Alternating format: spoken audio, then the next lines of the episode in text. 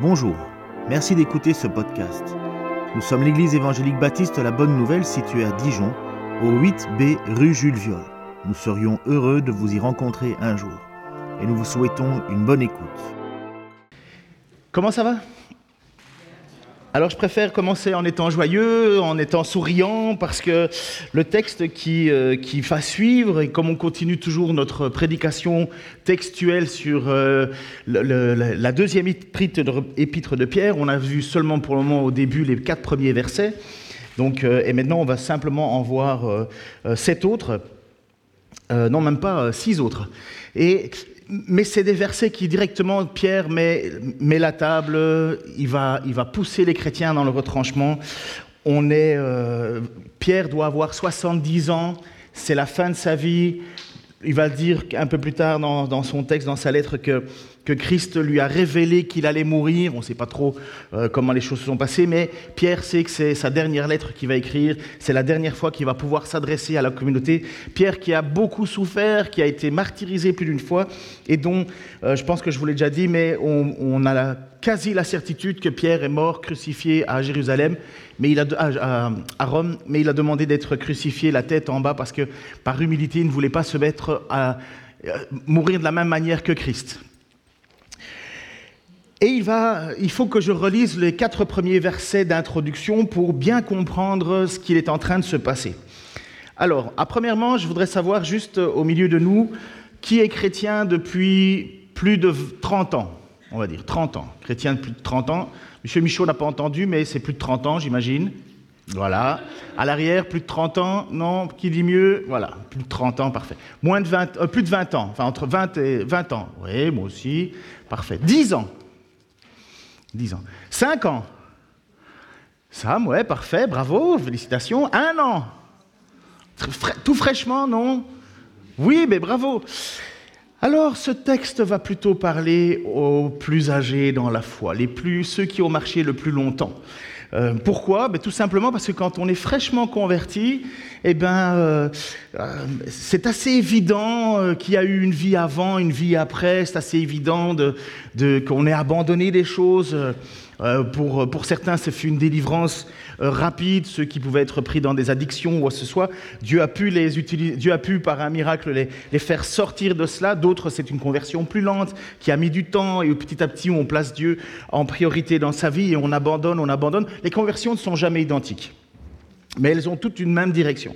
Et Pierre, dans cette lettre qu'il écrit, écrit à des chrétiens qui normalement sont des chrétiens déjà engagés. Ils ont, dans sa première lettre, il nous parlait de la persécution, il nous parlait des difficultés, il nous parlait de, de la vie qui était, euh, que la vie en, en, tant que chrétien était une vie difficile, mais c'est une vie avec beaucoup d'espoir et en même temps beaucoup de, euh, de, de de soumission à vivre, soumission aux autorités, soumission bien entendu à Dieu, soumission dans les familles, soumission aux patrons. Pourquoi? Parce qu'en nous soumettant, nous manifestons que notre, notre modèle à nous, c'est le Christ qui lui-même s'est soumis, qui lui-même a accepté la souffrance. Pourquoi? Parce qu'on a une vision bien plus loin.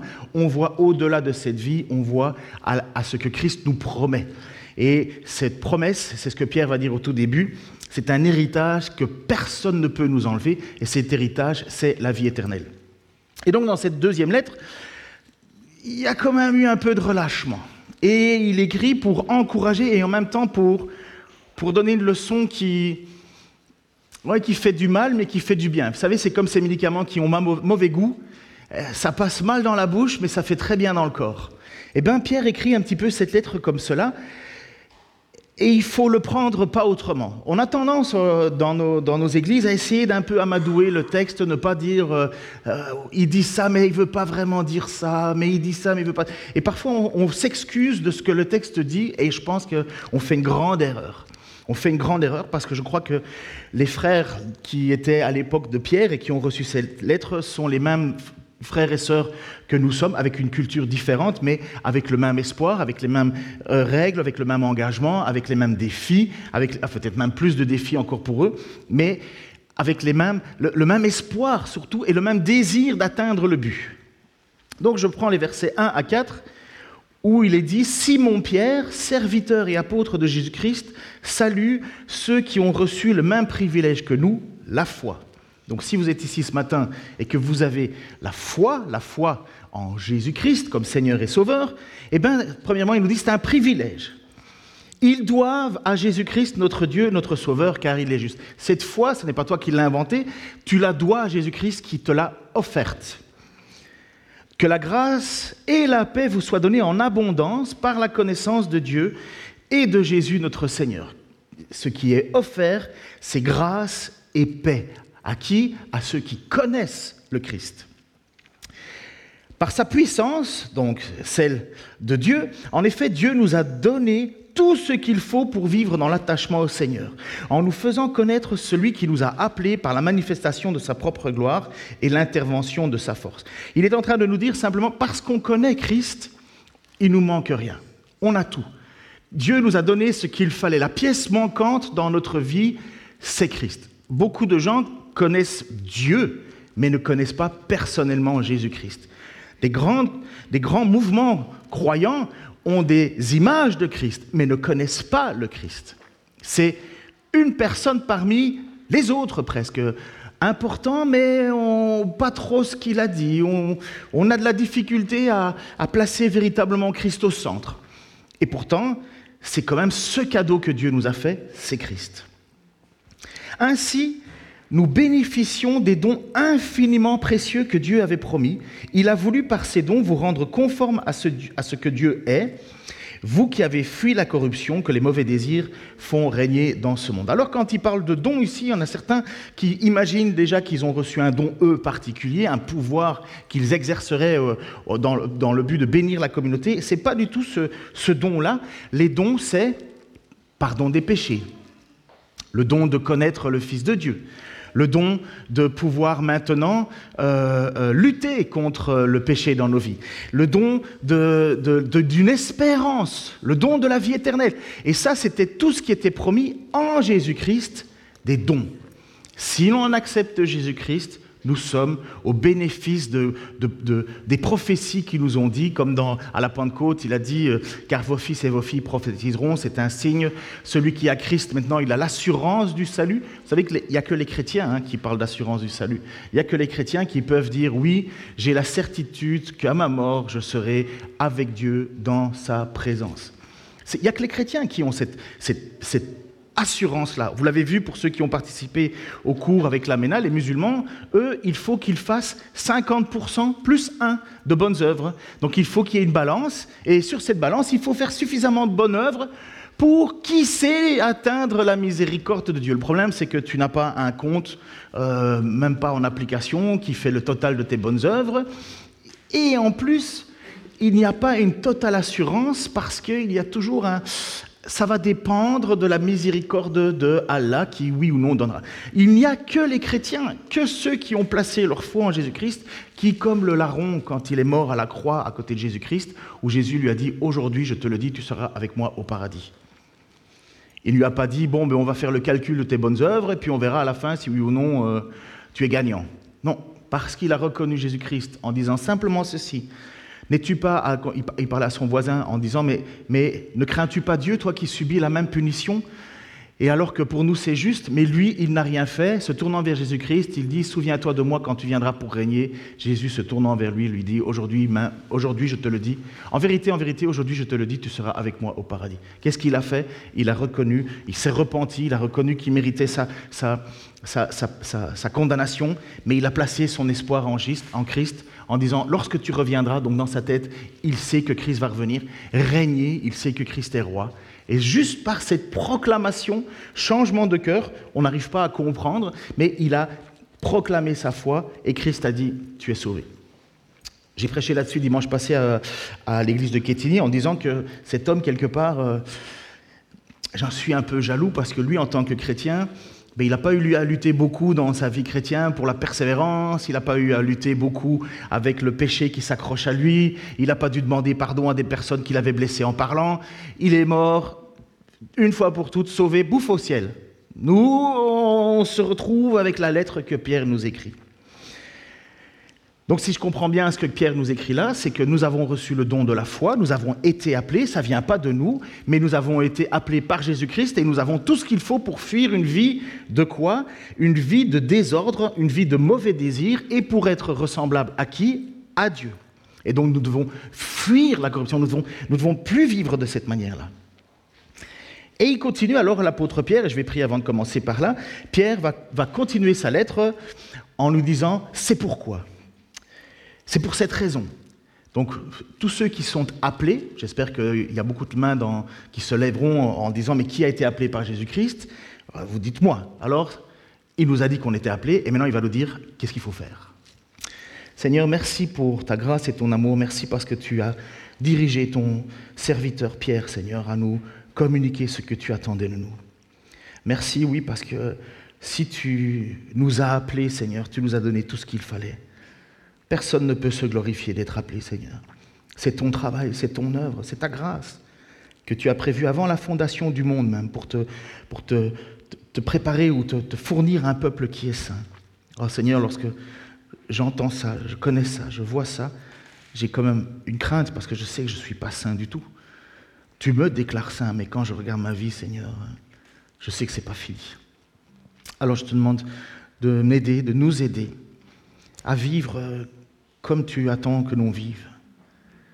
Seigneur, je te prie pour ceux qui sont encore dans l'incertitude, qu'ils puissent, à travers les paroles que tu as proclamées par ton serviteur Pierre, revenir dans le droit chemin.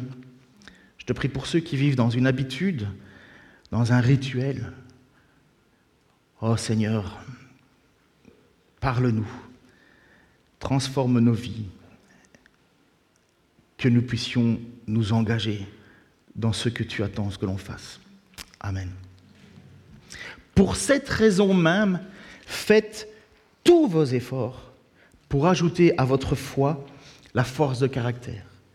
À la force de caractère, la connaissance. À la connaissance, la maîtrise de soi. À la maîtrise de soi, l'endurance dans l'épreuve. À l'endurance, l'attachement à Dieu. À cet attachement, l'affection fraternelle. Et à l'affection fraternelle, l'amour. Faites tous vos efforts. Mettre tout son zèle dans quelque chose, toute sa bonne volonté pour ajouter, et c'est le mot qui est en grec épicorégéo, ah vous allez avoir du grec aujourd'hui, hein, qui se traduit par fournir, approvisionner, apporter en outre, présenter, être fourni, administrer, assister, être bien pourvu, comme un corège. C'est quoi un corège Quelqu'un a une toute petite idée de ce que c'est qu'un corège Est-ce quel est le mot dans votre tête qui correspond? Corège. Un coré Un graphe. Un chorégraphe, c'est quelqu'un qui, prépare un spectacle quelque part, qui fait en sorte qu'une chorégraphie se mette en place. Eh bien, ce mot vient de là, du grec, fait tout. Donc, vous voyez, épicoréo. Donc, qu'est-ce qu'un chorège? Eh bien, un chorège, c'était quelqu'un qui fournissait tout ce qu'il fallait pour qu'un chœur, un chœur de chant, un chœur de danse, un chœur, participe à des concours. Et pour qu'il participe à ces concours, il fallait que quelqu'un paye. Il fallait que quelqu'un se mette à la tâche. Lorsque les artistes arrivaient sur la scène pour participer à ce concours, il fallait qu'il y ait tout ce qu'il faut. Il fallait, aujourd'hui, on va dire, il faut, on va mettre des moyens techniques, mais il y avait une personne qui dépensait beaucoup pour faire en sorte que dans sa ville, dans son quartier, il y ait une équipe qui se présente, il y ait un ensemble de chorèges, de, chanteurs qui se présentent et qui puissent défendre, le, qui se présenter avec tout ce qu'il faut. C'était une gloire pour lui de faire cela. Parce que lorsque son cœur gagnait, il gagnait avec. Il était heureux d'avoir dépensé beaucoup. C'est quelqu'un qui court, qui courait dans tous les sens pour faire en sorte que le spectacle, si on peut appeler ça spectacle, enfin, on ne parle pas de la foi chrétienne comme un spectacle, mais on parle bien du corège, il faisait tout pour que Tout se passe bien. En arrière, il courait partout. Il veillait s'il y avait des bouteilles d'eau. J'essaie de, montrer, je ne sais pas s'il y avait des bouteilles, une amphore d'eau. Il veillait à ce que tout le monde ait le, costume. Il avait certainement couru partout pour que les gens puissent avoir le costume bien préparé. Il avait dû engager des gens et ainsi de suite. Un corège, c'était celui qui mettait la main à la poche, mais pas que. Il y mettait tout son cœur, tout son zèle, toute sa volonté, non pas pour que lui réussisse, mais pour que la, représentation fonctionne. Et c'est ça que Pierre est en train de dire à nous, chrétiens. Il dit, vous avez été appelés, mais maintenant, c'est à vous de faire tous vos efforts. Tous vos efforts. Normalement, si vous avez la même vision que moi sur les églises en général, on est déjà très mal à l'aise. Parce que j'en connais très peu qui font tous leurs efforts. Vrai ou pas vrai? Ça met mal à l'aise, hein? Pourtant, nous avons été choisis et nous avons quelque chose à faire.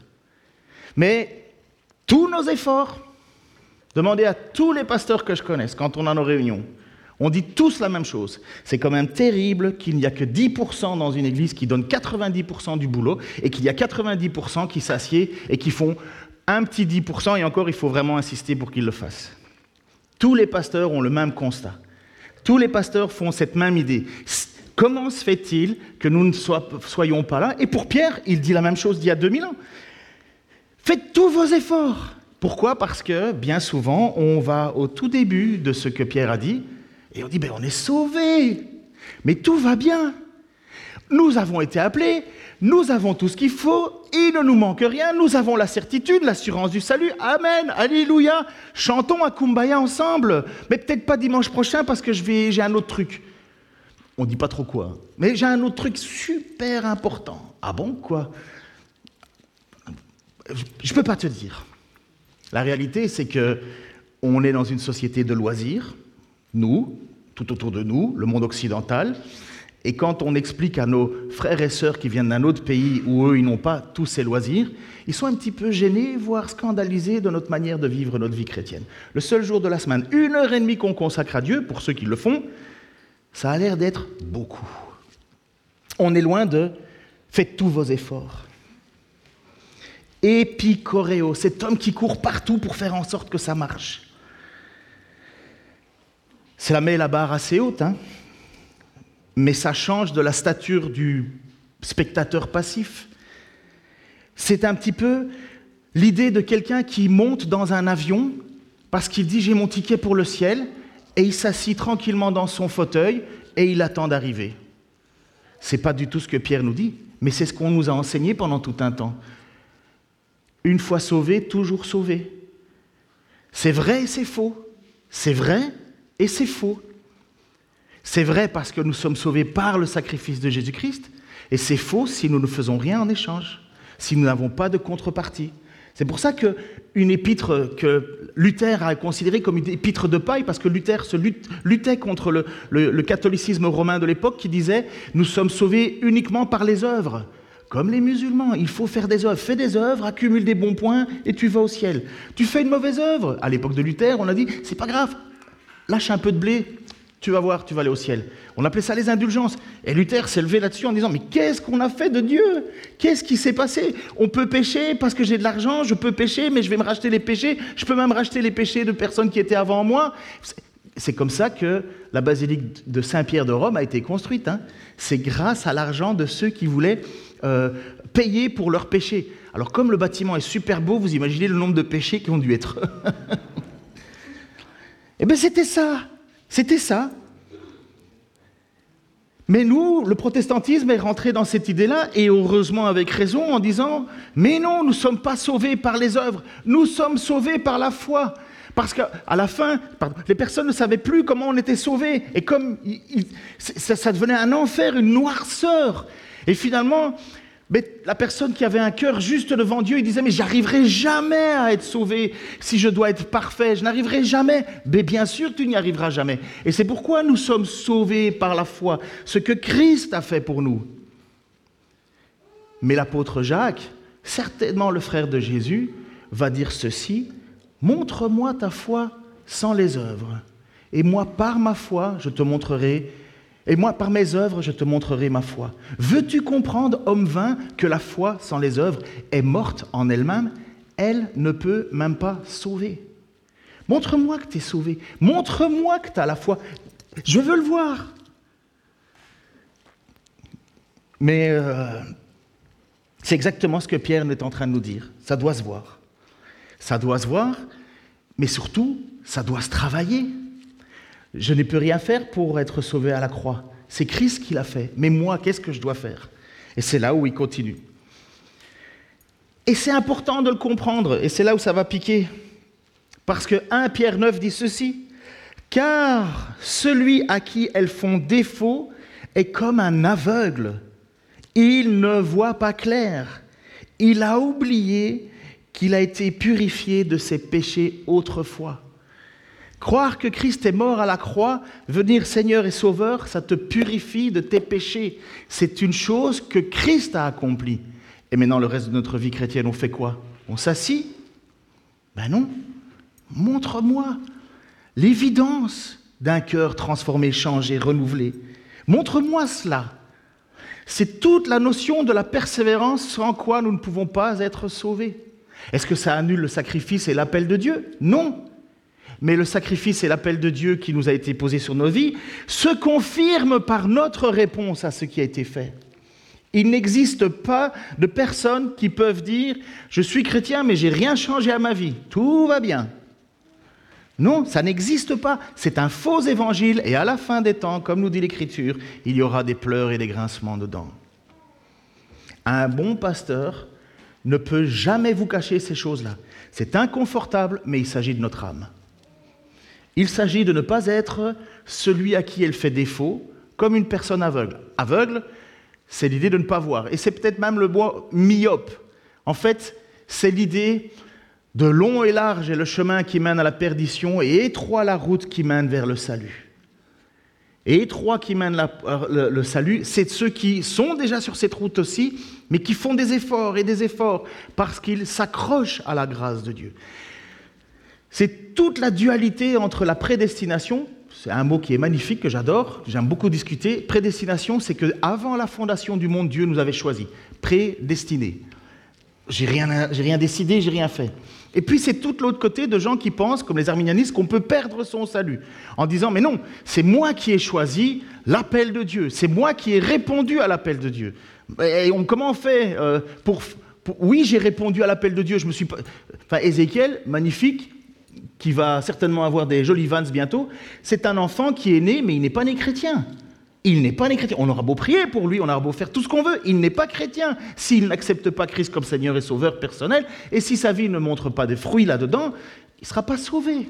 Mon désir, c'est qu'il le soit. Mais personne ne naît sauvé.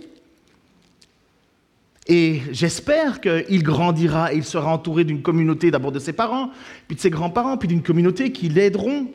Mais il devra faire son choix, parce que nous savons tous évidemment, nous devons choisir. Nous sommes appelés, mais nous devons répondre. Nous sommes appelés, mais on doit répondre. Mais comment on fait pour faire coïncider ces deux choses-là? Alors finalement, je, suis appelé ou je ne suis pas appelé? C'est moi qui choisis ou c'est Dieu qui choisit? Eh bien, Dieu, dans sa grande sagesse, a fait en sorte qu'on ne pourra jamais clairement le savoir. Aujourd'hui, il y a une théologie que je trouve très juste, qui s'appelle le concordisme, où Dieu fait concorder ta réponse avec son choix. Je vais aller un petit peu plus loin en théologie. Si tu crois que Dieu est soumis à ta décision, tu diminues la souveraineté de Dieu. Dieu n'est pas Dieu. Dieu qui connaît tout, sait tout, voit tout, entend tout. Et qui t'a choisi avant la fondation du monde.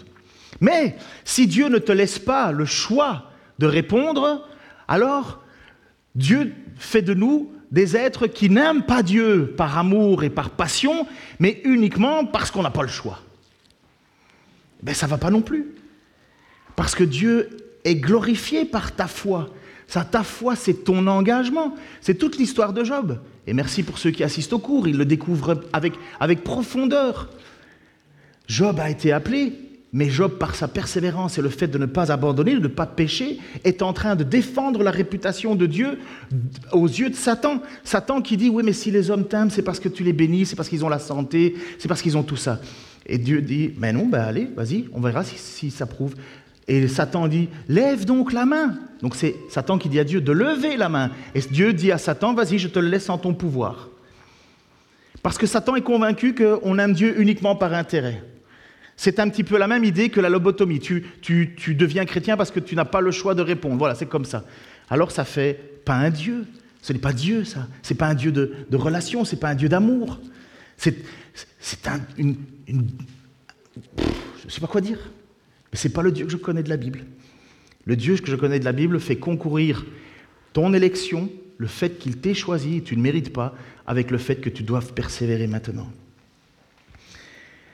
Il va nous donner, Pierre, et ce n'est pas les seuls, mais c'est là-dessus que Pierre va se concentrer, cette euh, vertu, cette qualité que nous devrions, enfin, que nous, que nous devons travailler, cette qualité que nous devons approfondir. Ça, je veux juste rappeler un truc avant qu'on s'embarque là-dedans.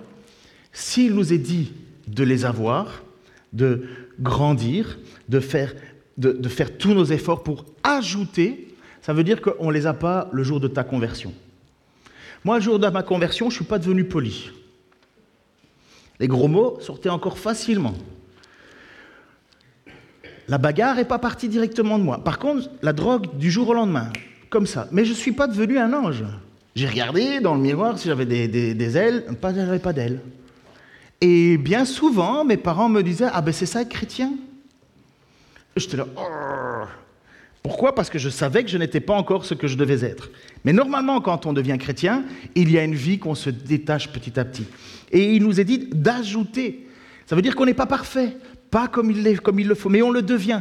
C'est ce que vous avez entendu certainement déjà autour de vous, la sanctification, devenir saint, être comme Dieu veut que l'on soit, et c'est un chemin que l'on doit prendre et dont on ne peut pas faire l'économie. On ne peut pas dire non, ça c'est pour les autres, c'est pas pour moi. Je suis sauvé par la foi seulement. Non, donc dans ces vertus auxquelles nous devons travailler, j'espère que vous allez prendre note parce que c'est des beaux mots grecs, c'est très joli. Arrête, arrêtez. La vertu, c'est la première chose qui nous est demandée. Donc il est dit, pour cette raison même, faites tous vos efforts pour ajouter à votre foi. La foi, c'est ce que Dieu nous a donné. La force de caractère, qui se traduit plutôt par vertu. La vertu, c'est la bonté morale, la qualité morale. Comme par exemple la modestie, la pureté, l'honnêteté. Le fait que tu peux mettre un chrétien dans une pièce avec des billets de 500 partout, tu repartiras, les billets de 500 seront toujours là. Parce qu'il il travaille à sa vertu. Oh, ça m'est déjà arrivé hein, d'avoir cette tentation en disant hum, Mais je dois lutter. Vous savez, c'est tombé sur la, tombé sur la figure de Ananias et Zaphira qui, lorsqu'ils se sont présentés devant l'apôtre Pierre dans le livre des Actes, ils avaient triché, ils avaient menti. Et pam, ça leur est tombé dessus. Pourquoi? Parce que d'abord, c'était pas commun, mais à ce moment-là, il fallait faire un exemple, et la crainte s'empara de beaucoup de frères, et il se, fit beaucoup de miracles par la, main des apôtres. Mais on, a, on a besoin d'être appelé à la vertu, à la bonté morale, à la qualité morale. C'est pourquoi un chrétien ne triche pas sur ses impôts, ne fait pas de fausses déclarations euh, aux assurances, euh, n'essaye pas de, tricher, ne, travaille pas au noir. Je veux juste mettre... On peut travailler pour, survivre parfois, quand l'État nous empêche de trouver des solutions et que tu ne peux pas travailler. Qu'est-ce que tu fais? Tu voles ou bien tu ne peux pas? Il ne faut, faut pas être plus juste à l'excès. Il y a des moments où, ok, tu vis une période particulière, tu dois t'en sortir, mais ton but, ce n'est pas de vivre comme ça. Ton but, c'est de respecter les autorités, payer tes impôts, c'est ce que Jésus dit, c'est ce que Pierre dit, c'est ce que Jean-Baptiste va dire. C'est ce que Jésus va dire à qui faut-il payer l'impôt, euh, à César ou à Dieu? Et puis j'ai dit, rends à César ce qui appartient à César, donc aux impôts ce qui appartient aux impôts, et à Dieu ce qui appartient à Dieu. Mais, mais la réalité, c'est qu'on ne peut pas vivre comme ça. Ça ne peut pas être notre vie. On doit être arrêté. On doit être vertueux. On doit avoir de la force de caractère. On n'a pas le choix. C'est l'appel que Dieu a déplacé, a placé sur tous ceux qu'il a choisis. Il faut aussi faire attention dans notre caractère de vertu à ne pas être rancunier ou avare ou médisant. Ce n'est pas ce que Dieu attend de nous. Et la vertu, ce n'est pas nous qui décidons le bien ou le mal, c'est Dieu qui décide le bien ou le mal sur lequel nous, nous voulons maintenant euh, nous plier. Oh Dieu, tu veux que je marche comme ça? Je sais que je n'ai pas fait comme il faut, je, veux arrêter, aide-moi, aide-moi à arrêter d'être rancunier, aide-moi à arrêter d'être avare, aide-moi à arrêter d'être médisant. Ça, c'est un cœur qui a été touché. Gnosis, donc à la vertu, euh, à la force de caractère, pardon, rajouter maintenant la, connaissance. Gnosis, connaissance, dans le sens général d'intelligence. La connaissance générale de la religion chrétienne, en particulier des choses légales ou illégales. Pour des chrétiens, c'est la sagesse morale. C'est de montrer une vie droite. En fait, les deux ensemble, connaissance et vertu, sont liés. L'un, c'est ce que tu sais de ce que Dieu veut et veut pas. Et l'autre, c'est ce que tu mets en action parce que tu sais ce que Dieu veut et veut pas. L'intelligence, je suis frappé au bout de dix ans que j'en ai jamais vu certains à l'étude biblique. Si je les voyais dans leur attitude comme étant mais vraiment des gens avec une connaissance incroyable, je me dirais waouh, c'est vrai, ils viendraient à l'étude biblique, c'est eux qui nous enseigneraient tellement ils sont, ils sont, ils connaissent quoi. Mais non, se contentent d'un petit peu de miettes comme ça le dimanche et ils pensent qu'ils vont pouvoir faire face aux attaques du diable, aux tentations, aux... En fait, on pense que c'est un loisir, l'étude biblique. En fait, l'étude biblique, les temps qu'on vit ensemble, c'est le meilleur moyen d'être armé pour les difficultés du monde dans lequel on est et pour savoir ce que Dieu aime et ce que Dieu n'aime pas, ce que Dieu attend et ce que Dieu n'attend pas. Je suis étonné de voir, parce qu'on on plonge dans le livre de Job, certains disent, mais j'avais jamais entendu ça, j'avais jamais appris ça. Alors qu'est-ce que tu... Oui, d'accord, mais qui tu loues alors? Quel Dieu tu loues? Et c'est ça la grande difficulté en général pour beaucoup de chrétiens, c'est qu'on a une fausse idée de qui est Dieu et on loue une idole qui n'est pas le vrai Dieu. On loue une représentation de Dieu, une, une représentation qu'on mélange un peu avec tout et rien. C'est pour ça qu'aujourd'hui, dans certaines églises, qui sont plus des églises, ils bénissent le mariage homosexuel. Et pourquoi ils disent ça? Mais parce qu'ils disent, mais Jésus est amour. Dans tout l'évangile, Jésus a, sauvé les pécheurs. Jésus aime tout le monde. Donc oui, Jésus aime les homosexuels. Et, oui, Jésus, bien sûr qu'il aime les homosexuels. Mais il demande qu'ils se tournent vers lui et qu'ils abandonnent leur vie de débauche, puisque c'est l'Écriture qui le dit. Veux-tu euh, euh, cette phrase est certaine ni les débauchés, ni les efféminés, ni les voleurs, ni les cupides, ni les adultères n'hériteront du royaume de Dieu. Et c'est ce que vous étiez autrefois, Éphésiens. Mais parce que il y a ces gens qui viennent, mais il faut qu'il y ait un changement. Mais il y en a beaucoup, on ne veut même pas les changer, on veut juste pas trop les brisquer. Et voilà, des personnes qui n'ont plus la connaissance de la Bible bénissent ce que Dieu ne bénit pas. Ils détournent ce qui est bien pour en dire mal et mal ce qui est bien. Relisez le livre de l'Apocalypse, c'est comme ça que les choses se mettent en marche pour que tranquillement, quand Jésus reviendra, et il nous a dit cette phrase, lorsque le Fils de l'homme reviendra sur la terre, y aura-t-il encore de la foi? Oh, des adorateurs d'un Jésus qui n'ont pas aimé, enfin qui n'est pas le vrai Jésus, il y en aura. Mais comme il est dit, le diable, l'antichrist, séduira beaucoup de chrétiens parce qu'ils ont une fausse image, et tout le monde, parce qu'il va faire des miracles, cet antichrist, eh bien les gens vont courir en disant C'est lui, c'est lui, c'est lui. Et il va y avoir encore une fois à ce moment-là un tri qui va être fait dans les croyants, entre ceux qui connaissent Gnosis, le véritable Christ, et ceux qui se limitent d'une vague connaissance. L'autre mot qu'on doit, avoir, c'est le mot contrôle de soi. Ek krateia. Ah non, c'est uponomé d'abord? Je les ai mis à l'envers. Hein. Il n'y avait pas ek krateia Je me suis. Bon, c'est pas grave. Je vais faire uponomé. Uponomé, c'est un homme patient constant dans son attente. C'est un homme qui a de la persévérance, de l'endurance. Le mot qu'on entend maintenant de plus en plus, résilience. C'est dans le Nouveau Testament, c'est le trait caractéristique d'une personne, d'un homme qui ne dévie pas de son but, délibéré. Et c'est lui qui a la loyauté à sa foi et à la piété malgré tout ce qui arrive. Malgré les plus grandes épreuves, il ne perd pas le focus c'est ça que Dieu veut, c'est ça que je ferai pour mon Dieu. C'est ce que Josué a dit, Faites ce que vous voulez, adorez des faux dieux, mais moi et ma maison, nous continuerons à louer l'Éternel. Il y a parfois dans des maisons là où on voit ça sur des pancartes, c'est très joli, hein mais c'est profond. Faites ce que vous voulez, croyez ce que vous voulez croire, mais moi et ma maison, nous continuerons de louer l'Éternel. Ça veut dire obéir à ce que Dieu demande. Eh bien, dans le Nouveau Testament, ça fait partie de tous ces efforts à faire, justement, toute cette passion qu'on va mettre pour être ces hommes patients, ces femmes patientes, persévérance. Ça veut dire qu'il y a des moments où tu vas être persécuté et tu vas te faire comme dans la première lettre de Pierre, en te disant, mais est-ce que c'est normal que je vis cette vie à travers la souffrance et compagnie? Est-ce que je suis vraiment dans la bonne direction? Est-ce que je loue vraiment le bon Dieu? Est-ce que je suis... Est-ce que... Oui, tu ne perds pas le focus. Déjà rien que la lecture d'Ésaïe 53, homme de douleur habitué à la souffrance, ce qui fait que quand je traverse des difficultés, je peux m'associer à Christ. Lui aussi, il a traversé des douleurs. Lui aussi, il a été rejeté. Lui aussi, il a été maltraité. Est-ce que j'ai ergeratia dans ton grec habituel euh, Sam, tu, te souviens du mot? Vas-y, image suivante. Ah ben non, je ne l'ai pas. C'est pas grave. Je vais quand même vous le dire. Ergeratia, c'est contrôle de soi. Vertu de ceux qui sont maîtres de leurs désirs et de leurs passions. En particulier, l'appétit des sens, la maîtrise de soi, la maîtrise de soi sur soi-même, la modération. Aujourd'hui, on dit qu'en général, quoi, 90% des jeunes sont touchés par la pornographie aujourd'hui. La pornographie, tu l'as partout sur Internet, mais d'une façon, mais en fait, autrefois, il fallait aller chercher un bouquin dans un magasin.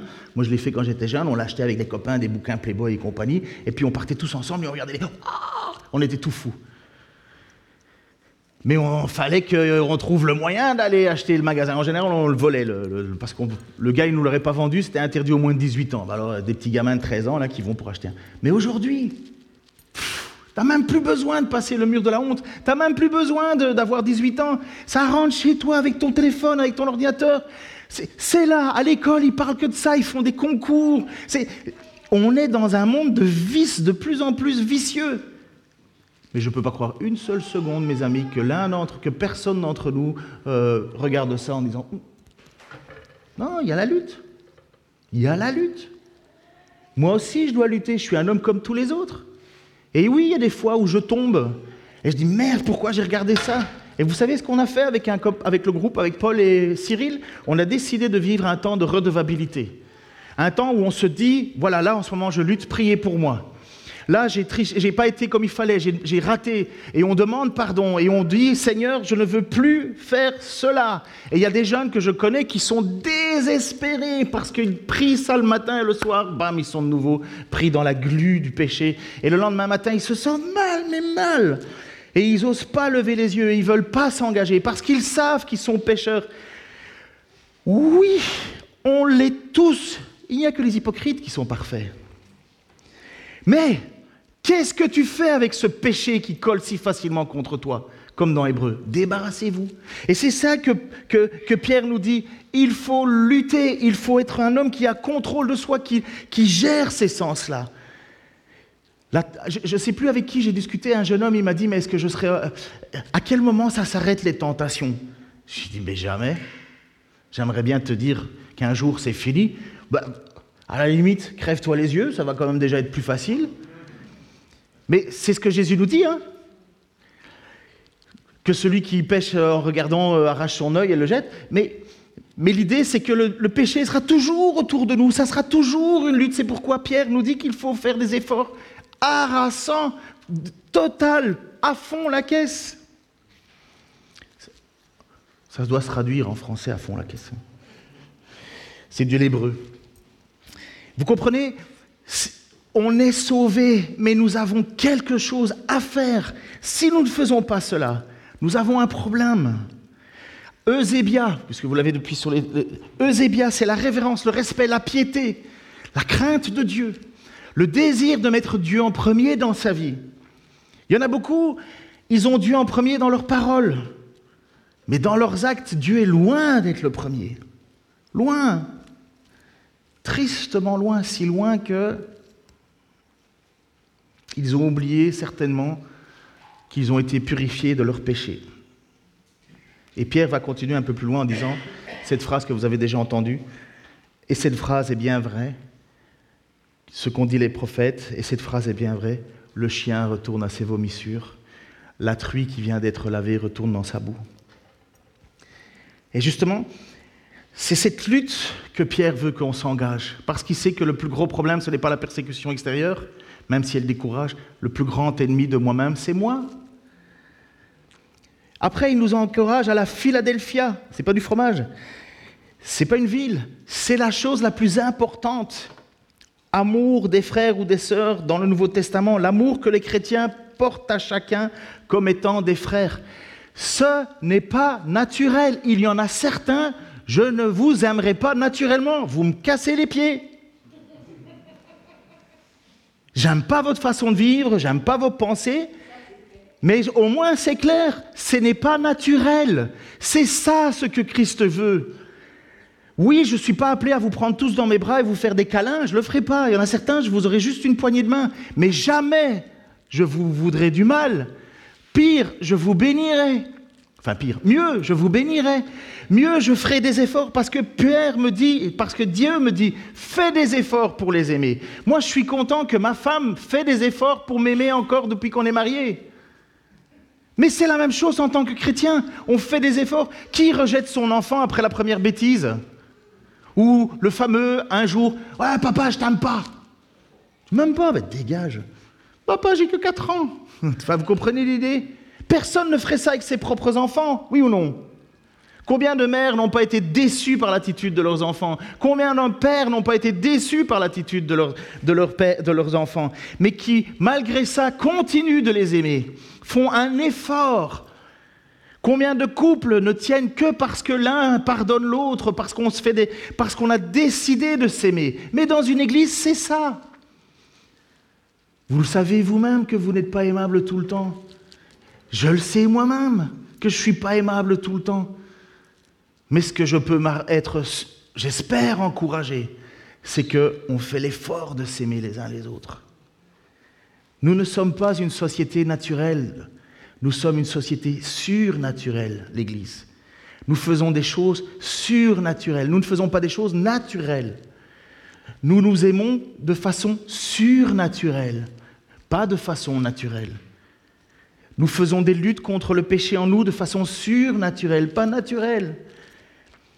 Et nous aimons le monde à l'extérieur, puisqu'après ça y a le mot agapé, pour amour, affection, bonne volonté, bienveillance. C'est encore une fois surnaturel. C'est difficile, hein mais voilà à quoi nous devons faire tous nos efforts, nous rappelle Pierre. Tous nos efforts. Et c'est une grâce à la fois une difficulté. Oula, quelle heure il est? Purée. Alors, je, vais aller super vite.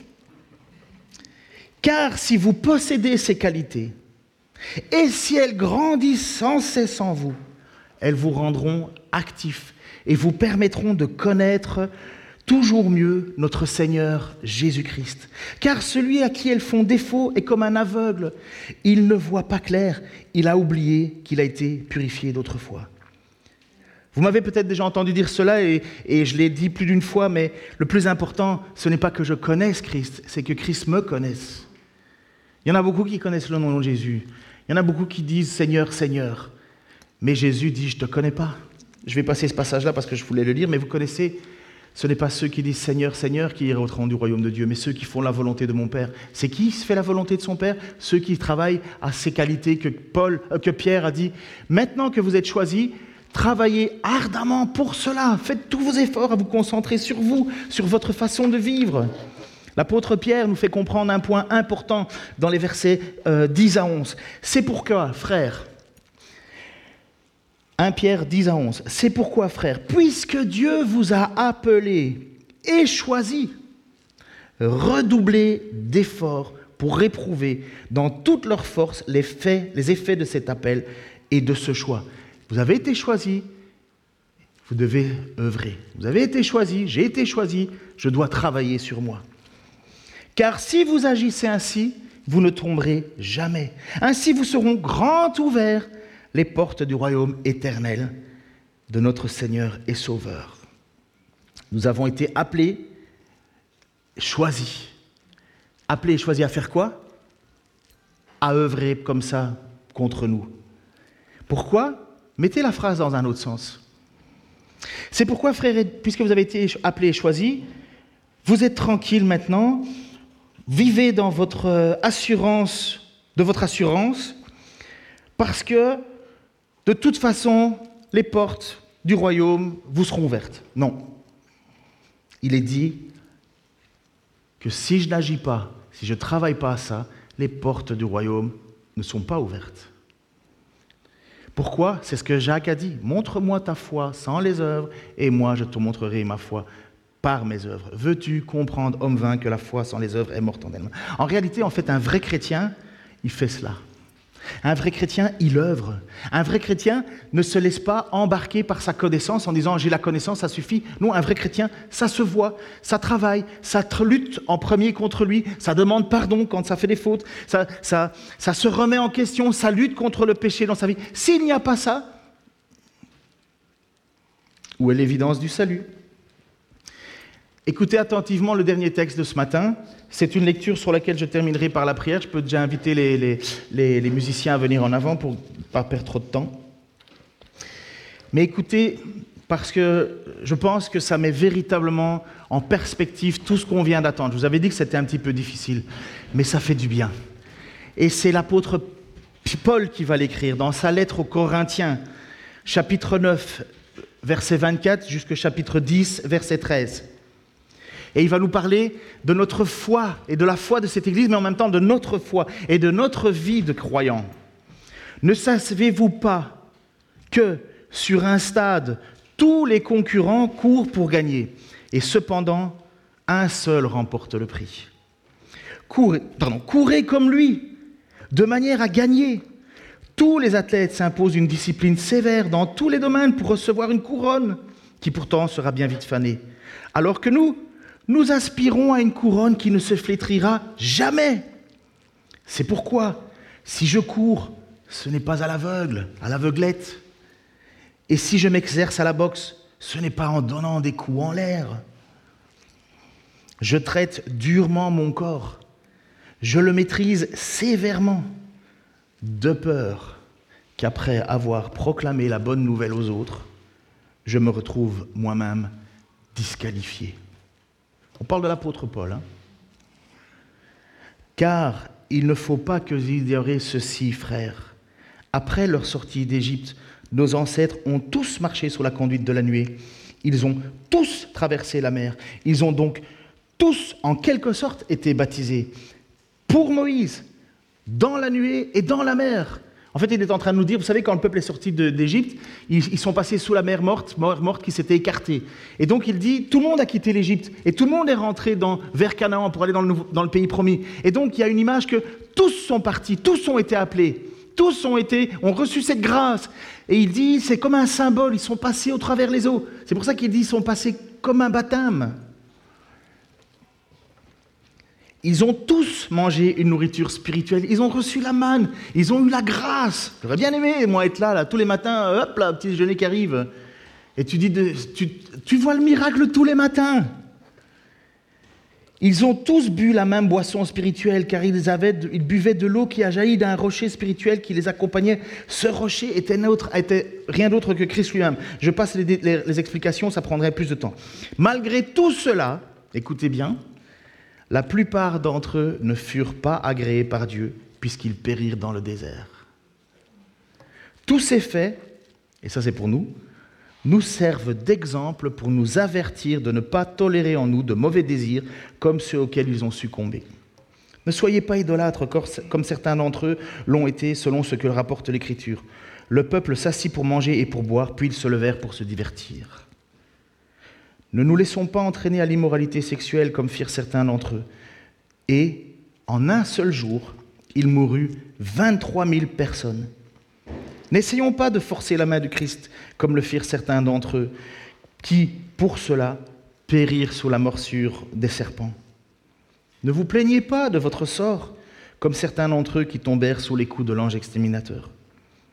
Tous ces événements leur sont arrivés pour nous servir d'exemple. Ils ont été mis par écrit pour que nous en tirions une instruction. Nous qui sommes parvenus au temps de la fin.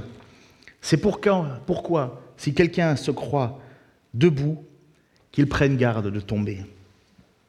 Les tentations qui vous ont assaillis sont communes à tous les hommes. D'ailleurs, Dieu est fidèle et il ne permettra pas que vous soyez tentés au-delà de vos forces. Au moment de la tentation, il préparera le moyen d'en sortir pour que vous puissiez y résister. Parce qu'il nous a appelés, parce qu'il nous aime, parce qu'il sait que nous avons devant nous des choses à prendre, des décisions à prendre, des actes à poser. Il nous dit, t'inquiète pas, je suis là. Je suis là. Tu vas traverser des moments difficiles, je suis là. Nous, on prie pour qu'on n'ait pas de moments difficiles. Jésus, il dit, quand il y aura des moments difficiles, je serai là. Seigneur, je te prie pour, premièrement, ce message de super encouragement où tu nous rappelles que tu es là. Et en même temps, je te remercie pour ta parole qui nous remet au pied de nos propres responsabilités face à ce que toi tu as accompli pour nous. Seigneur, ne nous laisse pas croire des mensonges en pensant que nous n'avons rien à faire. Oh si Seigneur, tu nous l'as dit, tu nous l'as montré, tu nous l'as fait comprendre. Et Seigneur, si l'apôtre Paul lui-même a peur d'être disqualifié, Seigneur, combien j'ai encore plus peur moi-même, Seigneur. C'est pourquoi je, ne veux pas te cacher ma faute. Je ne veux pas, Seigneur, me détourner de ce que tu attends de moi. Je veux être, Seigneur, l'homme que tu veux que je sois. Et je sais que je suis mon pire ennemi, Seigneur. Alors je te demande ton aide encore et encore. Je ne veux pas vivre une vie d'apparence, une vie de faux semblants. Je veux être honnête, honnête dans ma faiblesse et honnête dans mes forces, honnête dans mes joies, honnête dans mes peines, honnête dans mes découragements, honnête dans ce qui m'encourage. Seigneur, à quoi ça sert de vouloir avoir un masque et de rester au pied du royaume, ne pas pouvoir y rentrer? Je te prie, Seigneur, pour ceux qui se sont refroidis. Seul ton esprit, Seigneur, peut les ramener à toi. Je te prie, Seigneur, pour que tout ce que nous avons à faire, Seigneur, dans notre Église, nous puissions le faire pour la gloire de ton nom. Que nous le faisions, Seigneur, non pas pour recevoir des applaudissements et les mérites des hommes, mais parce que tu nous as appelés à le faire, à faire tous nos efforts. Je te prie pour nous aimer plus les uns les autres. Je sais que je dois lutter personnellement, constamment. Mais c'est ce que tu veux que je fasse et je le ferai. Je sais que tu veux que je lutte contre la débauche, je sais que tu veux que je lutte contre le manque d'amour pour les autres. Je veux le faire parce que tu me le demandes. Je sais que tu veux que j'ai plus de maîtrise de moi. Je veux le faire parce que tu me le demandes et parce que je veux être sauvé, Seigneur. Au nom de Jésus-Christ. Amen.